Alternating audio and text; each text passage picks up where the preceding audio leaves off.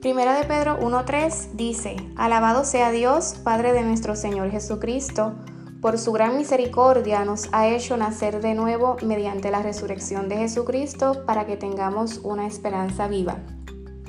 Hoy, más que conmemorar la muerte de Jesús, celebramos su vida.